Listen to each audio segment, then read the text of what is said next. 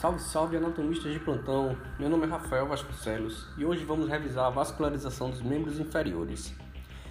Vamos lá? Tem umas artérias descendo e umas veias subindo.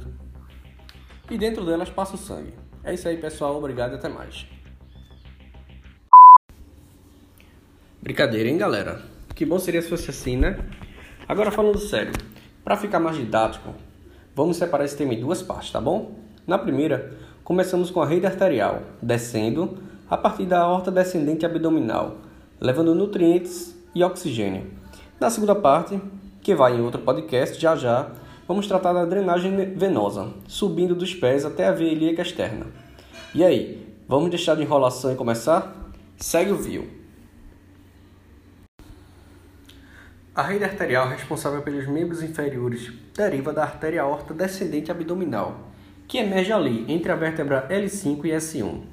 Dela brotam, de cada lado, esquerdo e direito, as artérias ilíacas comuns, uma de cada lado, hein? Isso forma um Y, invertido. A partir desse ponto, quero que vocês se concentrem em apenas um desses lados, para ficar mais fácil de visualizar aí na sua imaginação, tá bom? Portanto, o que eu falar a partir daqui se aplica a cada um dos antímeros, hein? Lembra antímero, né? Direito, esquerdo, pronto. Eu gosto sempre de imaginar o antímero direito quando estou memorizando essas coisas. No livro-texto que eu tenho usado como referência, o Anatomia Orientada Clínica de Moore, as ilustrações são na maior parte das vezes padronizadas nesse lado, então eu prefiro essa visualização. Mas você, você escolhe o que preferir, ok? Então vamos lá de novo. A ilíaca comum vai se bifurcar em ilíaca interna e ilíaca externa. A artéria ilíaca interna vai suprir a região glútea através das artérias glúteas, que são duas, a superior e a inferior e também os órgãos genitais externos através da artéria pudenda interna. A artéria ilíaca externa vai atravessar a marca do ligamento inguinal e chegar ao trígono femoral, onde passa a se chamar artéria femoral, que é a principal artéria do membro inferior.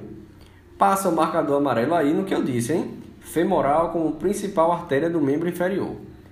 Para a irrigação da região anteromedial da coxa, a femoral emite os seguintes ramos: femoral profundo, circunflexa femoral medial, circunflexa femoral lateral e obturatória. A femoral profunda é o maior desses ramos e, por sua vez, emite as artérias perfurantes da coxa. A artéria femoral continua através do canal dos adutores até atravessar o hiato dos adutores do músculo adutor magno, no sentido anteroposterior, isto é, passando da face anterior para a posterior, ponto a partir do qual passa a se chamar artéria poplítea. A poplítea emite cinco ramos geniculares, as artérias média, superior lateral, inferior lateral, superior medial e inferior medial do joelho. Seus ramos musculares suprem os músculos isquiotibiais, gastrocnêmio, sóleo e plantar. Descendo, a artéria poplítea gera dois ramos. Para o compartimento anterior, emite a artéria tibial anterior, que por sua vez emite seus ramos perfurantes e segue até se tornar a artéria dorsal do pé.